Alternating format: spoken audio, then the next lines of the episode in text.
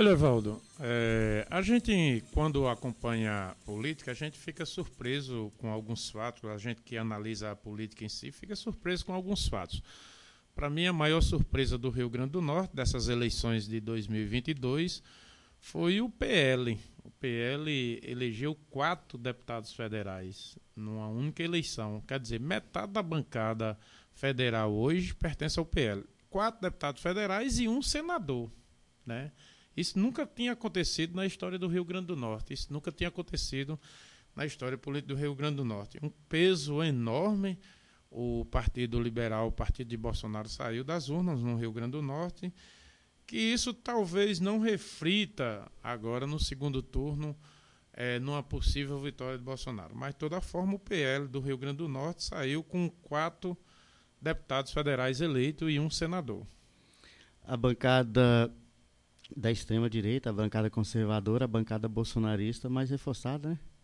A bancada muito mais reforçada. Não sei se é bolsonarista porque o próprio presidente do PL, João Maia, né, o deputado federal João Maia, escondeu o Bolsonaro durante todo o primeiro, é, é, primeiro turno. Mas, na, na, mas tem uma turma ali que na época que, o que vai decidir se é, se é de direita ou de esquerda é quem ganhar. É, já, realmente o centrão, como é, como é conhecido, né? O centrão ele pende para o vencedor, ele não pende para quem vai perder, não, pende para o vencedor. Então isso acontece é, no Rio Grande do Norte, acontece na Paraíba, acontece no Ceará, Piauí, todos os estados é, houve isso. Os, os parlamentares que estavam em sua campanha esconderam muito Bolsonaro. Existe um fato assim que a gente pode é, analisar melhor nesse contexto. É, isso vai se refletir na votação de Bolsonaro, isso vai acrescentar, isso vai melhorar. Eu não acredito. Você veja bem na minha cidade, Paulo dos Ferros, é, Haddad teve 11.600 votos na eleição passada, no segundo turno. Fátima teve 12.600 votos. Fátima Bezerra, governadora eleita no primeiro turno da eleição de 2018. Agora Lula teve os 12.600 que Fátima tirou. Então é uma votação já consolidada, é uma votação que não haverá migrações extras, a não ser que esse percentual que teve de abstenção, esse percentual de brancos e nulos, esse percentual de pessoas que optaram por outros candidatos migre para um dos dois que é natural, né? Por exemplo, quem votou em Ciro, quem votou em Simone, quem votou em Soraya, quem votou contra o PT, quem votou a favor do Bolsonaro, isso deve haver uma migração. Mas eu não acho que os números pela minha cidade no Rio Grande do Norte vão alterar em nada. É, então, com, consequentemente, o nome Bolsonaro poderia, poderia ou, ou, ou pode ter atrapalhado os candidatos ao governo, Fábio Dantas. Não, embora, embora ele tinha. Não um, acho. Ele, Fábio. Ele, ele, traz no currículo aquela, aquele fato de ter sido vice de Hobbes, né? Teria sido é, as eu coisas? acho, eu acho que Fábio foi assim. Fábio ele foi um caroneiro. Veja bem, Stevenson, quando se lançou candidato, Stevenson tinha lançou-se candidato no dia, no outro dia as pesquisas apontavam ele com 20%. Ele terminou em terceiro lugar. Fábio pegou o Bolsonaro e terminou em segundo lugar com 21%, 22%. Então, o Fábio foi um caroneiro da, da campanha de Bolsonaro, porque ele sabia, os números apontavam que Bolsonaro tinha menos de 30% dos votos do povo potiguar. E ele aproveitou essa carona. E aproveitou muito bem. Essa, essa eleição do segundo turno no Rio Grande do Norte, eu acredito que esses 30% que Bolsonaro teve é, é, consolidado como foi consolidado em 2018. Evaldo, basta você verificar os números. É, Bolsonaro, no, no, no, primeiro turno, em 2018, teve exatamente esse percentual. E Haddad, que era o candidato de Lula, Lula preso, sem poder fazer campanha e tudo, é, teve esse mesmo percentual que Lula teve agora. São números consolidados, quatro anos atrás e, do, e agora nesse momento. Então, eu não acho que vai haver migração. Ontem eu vi uma reunião é, do atual coordenador de campanha de Bolsonaro, Rogério Marinho, reuniu os deputados estaduais e apoiaram Bolsonaro e os deputados federais eleitos da linha de frente e eles vão entrar em campo a partir dessa semana, já tem alguns, alguns trabalhos a ser feitos. Ontem Fátima também assumiu a coordenação de campanha de, de Lula. Isso trava já um embate para 2026, porque Rogério, com certeza eleito senador, ele quer disputar o governo do Rio Grande do Norte, já dá uma demonstração de força agora nesse atual cenário, nesses próximos 30 dias, de como será a eleição de 2026. Hum. Agora, a gente analisar uma força que se perdeu pelo caminho, 2018 para cá, Breno Queiroga. É, desapareceu do cenário. Talvez Breno pudesse ter uma desenvoltura melhor do que Fábio, por não ter é, no currículo é, aquela, aquela passagem negativa pelo governo do Rio Grande do Norte e ser positiva a sua passagem como gestor de olho d'água? Olha, Breno é um cara que você conhece ele, você conviveu com ele, é um cara altamente, merecia demais ter uma oportunidade de governar esse estado. É um cara que aonde passa deixa uma marca, uma marca bastante positiva. Breno é auxiliar do prefeito, atual prefeito de Mossoró eu acredito que Breno teria é, provocado, como provocou naquela época, um segundo turno, porque nós tínhamos um candidato que não queria ser governador, que era o senador Stevenson, que estava fazendo campanha no colo da mãe, que disse que não queria voto de ninguém, que não iria pedir voto de ninguém, que não fez um bottom, que não fez um adesivo, que não fez um discurso, que não fez um comício, que não fez nada. Simplesmente fez um meio de campo para não ser esquecido pela política. E nós tínhamos aí o Fábio Dantas, que chegou com essa cruz pesada de se carregar, que era o fato de ser vice-governador do Rio Grande do Norte, quando o governo era Robson e deixou atrasar a folha de funcionário, carregou um peso muito grande.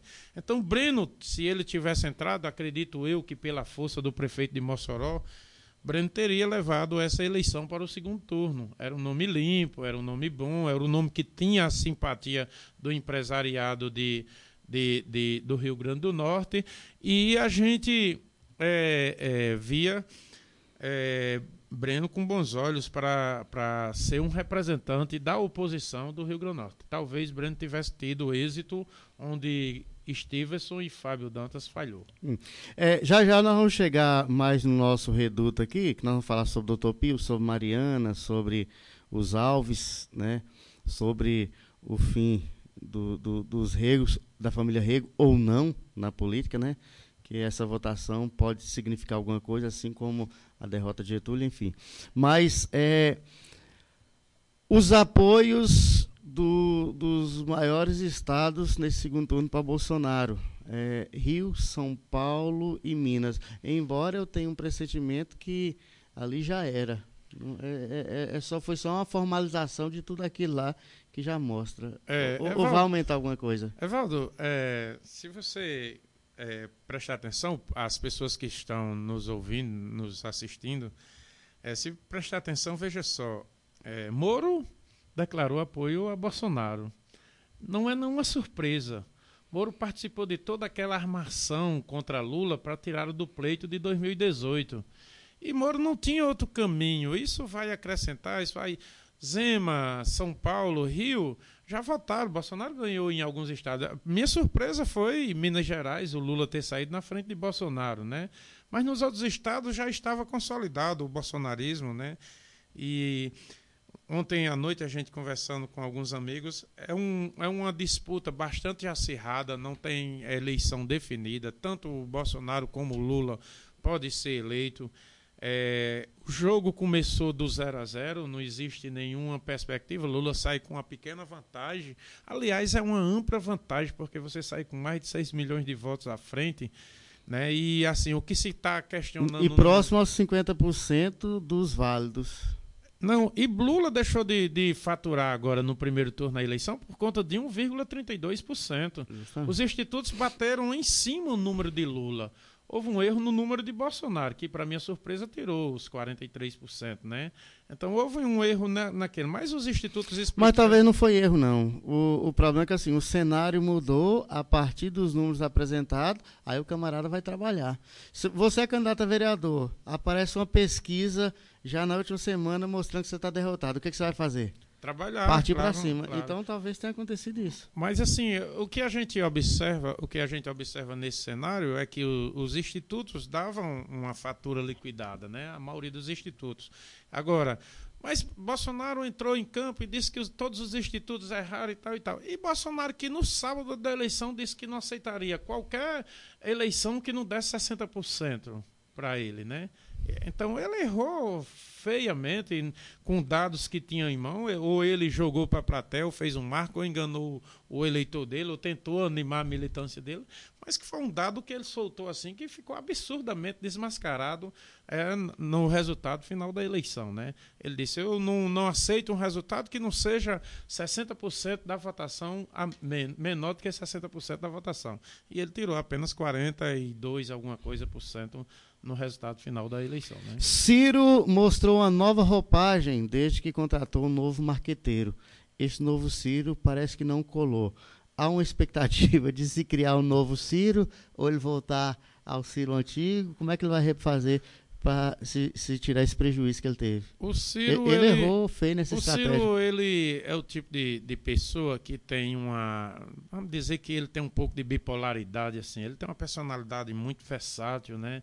Você veja que ali... Ele no, é dinâmico demais. Ali, não, eu coloco como bipolar mesmo, porque assim a depender do humor, e aí quando você é versátil, você é criativo, você é inteligente, você modifica é, o contexto des, de, desfavorável e cria um novo contexto. Quando você tem problema com bipolaridade, vai depender do dia que você acorda, do seu humor, da sua personalidade, do seu caráter. O Cira, ele perdeu o fio da meada nesse, nesse processo e vem perdendo há muito tempo.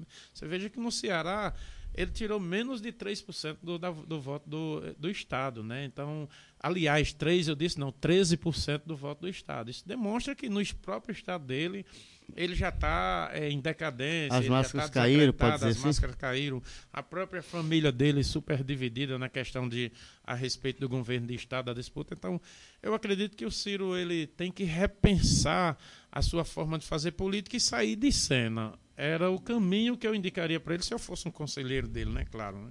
Hum. Simone. Simone vem forte aí para 2026. Ela tem mais quatro anos de mandato, né? Salvo engano. E, e como é que ela vai aproveitar esse momento? Olha, 2026. Será que ela vem para ser a terceira força ou será que ela vai voltar para o Senado? É, o que, é que você aconselharia a ela? Simone Tebet, ela apareceu como uma nova roupagem, que era o que a gente esperava do Ciro. Eu acredito que Simone vai crescer politicamente, porque ela apresentou muito bem. Se não fosse a polarização que havia de extrema direita com esquerda, Simone Tebet poderia ter sido muito mais votado. Mas houve uma grande polarização, houve uma grande briga. Eu acredito que Simone Tebet vai continuar com esse projeto de, de a nível nacional e ela pode no futuro galgar é, ou alcançar um patamar desejado da credibilidade do eleitor brasileiro. O eleitor brasileiro ele está muito desacreditado, apesar dessa polarização, ele está muito desacreditado nas instituições. Não é só a política não. Ele está muito desacreditado nas instituições que governam o país, que administram o país e que diretamente é, cuida da, da aplicação da lei no país e essa nova roupagem de Simone, essa apresentação que ela fez a nível nacional, o comportamento dela, o projeto político dela, acredito que haverá uma ascensão e ela pode vir em 2026, sim, muito mais forte do que saiu agora. Agora eu acho que tanto Simone como Ciro foi penalizado pela tentativa de, de se matar a eleição por um lado ou por um outro logo nesse primeiro turno aquele voto útil. Isso. Eu acho que matou eles. Eu acho que um deles ainda poderia ter crescido mais. Talvez se não foi mais prejudicado nesse sentido, não? Eu acredito que o Ciro foi, mas veja bem, Evaldo. É, o Ciro começou com a linha na eleição, né, durante o período eleitoral, ele começou com a linha de ataque a Bolsonaro. Não surtiu nenhum efeito. Depois voltou o ataque a Lula. Também não surtiu Agora vai comer efeito, na mesma mesa que Lula. Né? Não, mas não surtiu o efeito. Essa, essa, essa questão de alianças é, você sabe que não existe nenhuma hipocrisia nesse fato de você se aliar. Você busca todos, por exemplo. É, Lula buscou quem? O Alckmin para ser seu vice. Né? Por quê? Porque o, e o Bolsonaro buscou o Centrão para ser seu maior aliado. Então, assim, na política, e eu costumo dizer isso, na política ela não pode ter coração, não pode ter sentimento. O, o político é aquele que busca resultado. E para ter o resultado, você vai buscar realmente é, as alianças que melhor lhe convém, as alianças que possam fortalecer seu projeto, que possam lhe eleger, que possam lhe dar o, o resultado que você almeja naquela eleição. Então, o Ciro votar em Lula, não existe hipocrisia. Existe uma aliança formalizada, um projeto que eles, inclusive, inseriram algumas propostas que o Ciro mais defendia dentro do projeto de governo de Lula.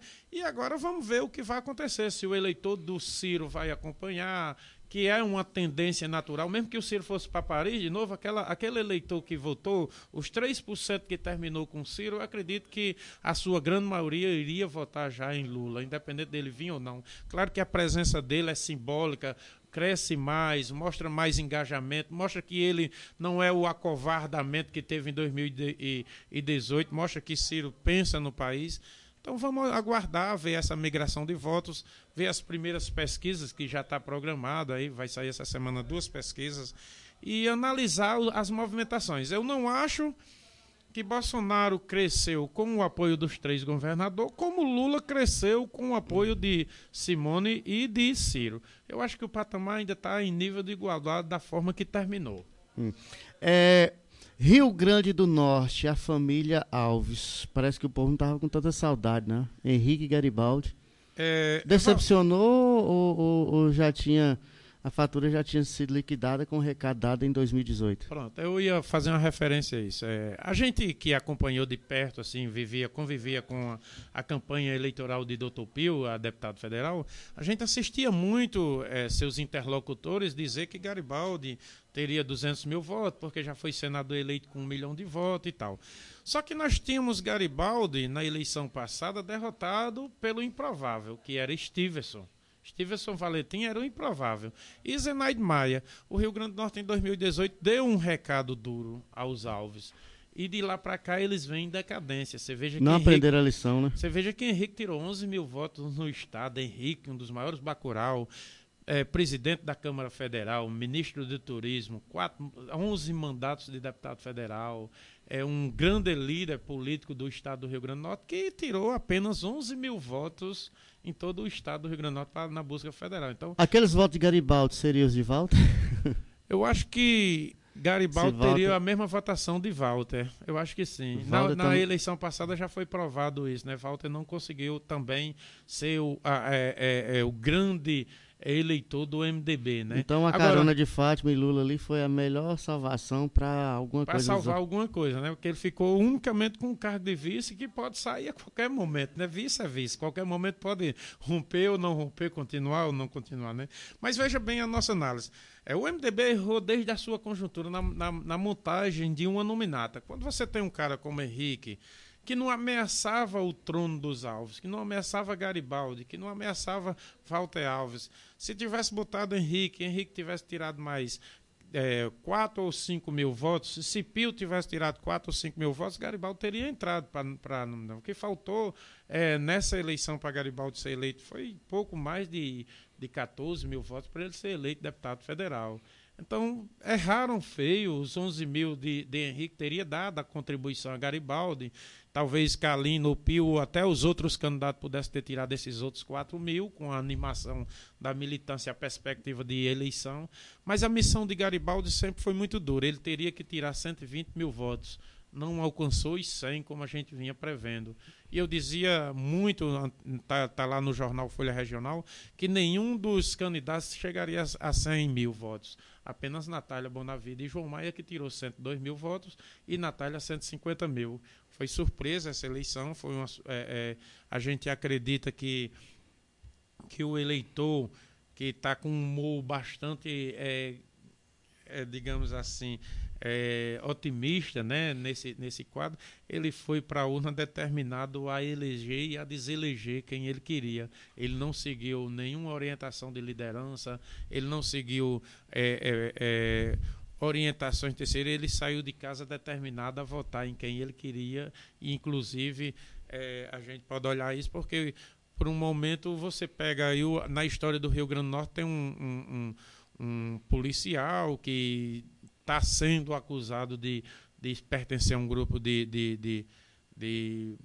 criminosos de, de, de, milícias, né, de milicianos, de, de extermínio, grupo de extermínio, e tirou a maior votação da história do Rio Grande do Norte por um fato de tá comoção tá social. Não, é, houve uma comoção social pelo atentado que ele teve no sábado da eleição, tentaram é, tirar a vida tipo dele. Tipo uma né? facada que Bolsonaro é, levou. Tipo aquela facada de Bolsonaro, né? Você veja como está o humor do eleitor. Você veja que aqui no Pernambuco, a terceira colocada em todas as pesquisas foi a primeira, porque no domingo de manhã o, o esposo é, já vinha com alguns problemas de saúde, infartou e morreu. E ela não foi mais para a rua e ficou com aquele sentimento. E o povo foi para a urna e, e decidiu colocá-la no segundo turno como primeira colocada. Nem, nem era favorita para chegar chegou. ao segundo turno. E chegou como primeira colocada nas eleições. Os males que vêm parabéns, assim, na análise de algumas pessoas. Doutor Pio, ele poderia ter o potencial para 40 mil votos, para 50? Ou era para menos de 30? Surpreendeu o seu ponto de vista? O que, que aconteceu? Valdeu e você conversava muito com o Pio é, a respeito desse potencial dele. Ele nunca planejou, nunca teve uma perspectiva além do que ele tirou. Ele tirou 33 mil votos, poderia sim ter chegado, é um nome bom, é um nome fácil de se trabalhar.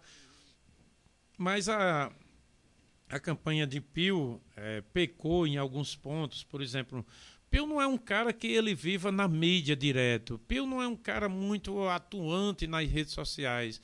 Pio não é um cara que teve uma articulação a nível de Estado que pudesse crescer mais. Teve alguns prefeitos, algumas pessoas que procuraram o doutor Pio e não foi possível já é, chegando perto do pleito. E isso é, para ele é uma grande vitória, é a maior votação que ele tirou a nível de Estado na eleição de deputado estadual que ele disputou, ele não chegou a esse número, ele está numa crescente. Pio pode, pode pleitear qualquer cargo, inclusive é, até governador do Rio Grande do Norte, porque ele demonstrou uma grande liderança. Falta em Pio aparecer mais, falta em Pio ter mais empenho, é um planejamento maior. Você sabe que Pio não planejou ser, ser pré-candidato. Falta ele ser pré-candidato. É, é, e ele não planejou ser deputado federal. Ele veio em cima da hora por uma imposição do partido. Foi mais uma imposição do partido do que um trabalho que ele tenha feito, de que um desejo dele de disputar a eleição ele foi para beneficiar, na perspectiva dele não era de vitória, para beneficiar Garibaldi, para ver se conseguia eleger Garibaldi. E eu acho que falta em Pio, e isso eu vou dar um recado direto a ele aqui através da, da, da, da TV interativa. Pio, você qualquer coisa que você planejar, você é muito grande, você precisa chegar e querer e aceitar e buscar isso que você planeja. Se você quer ser deputado federal, amigo, comece de hoje porque você tem um potencial enorme. É, a família Rego em Pau dos Ferros, o resultado nas urnas, não só em Pau dos Ferros, mas, mas sim no geral, que tirou Getúlio do páreo. A nominata era muito complicada também, ali dois ou três grandes. É o grupo da morte, né? É, três gente, gigantes né? iam morrer que a Ginaldo teria que matar. Eu imaginei que ele tivesse que matar três. Ele matou dois e dois grandes mesmo. mesmo é. É. E, e o resultado de Leonardo em Paulo dos Ferros, propriamente? Olha, é, o resultado de Leonardo, eu fiz essa leitura ontem, é uma votação pífia pífia do ponto de vista que há dois anos atrás ele disputou a prefeitura de Paulo dos Ferros, é um ex prefeito de Pau do Ferro que governou a cidade por três vezes. Há dois anos atrás ele teve mais de 7.800 votos como, como candidato contra Mariana. E nessa eleição ele simplesmente teve 4.500 votos. É uma votação pífia. A militância dele cantava que o mínimo que esperava dele era 5.500 votos, foi muito abaixo, menos de um terço do eleitorado. O recado que Paulo dos Ferros dá a ele é que ele vai procurar outro tipo de atividade, vai procurar outra coisa, porque política em Paulo dos Ferros não dá mais para ele. Eu acho que encerrou o ciclo Leonardo Rego. As pessoas dizem, não, mas aí ele saiu como primeiro lugar nas urnas, mas não é uma votação.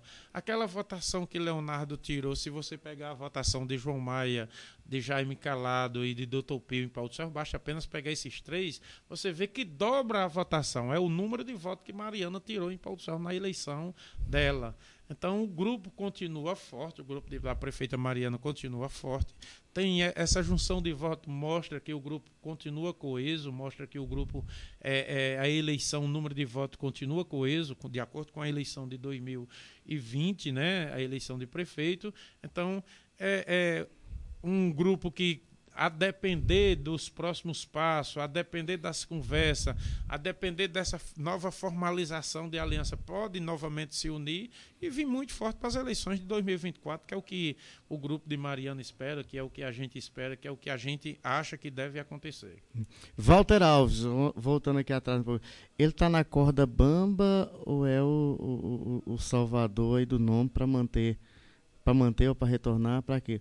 Porque Walter é o vice se Fátima abdicar do governo para se candidatar ao Senado numa, numa rotatória, é, numa, numa conjuntura que já se imagina, ele pode se sagrar governador do estado e por aí vai, né? Evaldo, Enfrentando é o Rogério cedo... Marinho, com apoio de Fábio, assim, lá na frente. Mas assim, é, é, esse seria o caminho ou, ou ele pode ficar com, com Evaldo, é muito cedo para você fazer qualquer tipo de previsão a respeito do futuro de Walter. Mas eu vou colocar aqui algumas situações. Existem algumas teorias que diz que Walter pode dar o mesmo golpe que Temer deu na Dilma, né?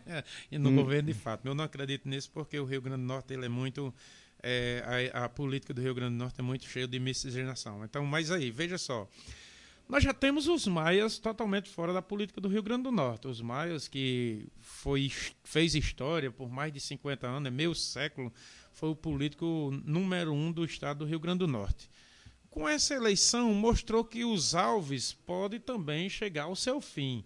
Nós só temos a, aqui no Rio Grande do Norte um Alves que é vice-governador.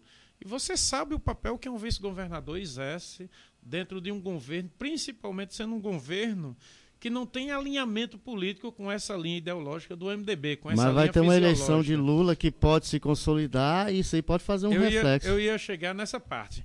O MDB de, de Walter está declarando apoio a Lula.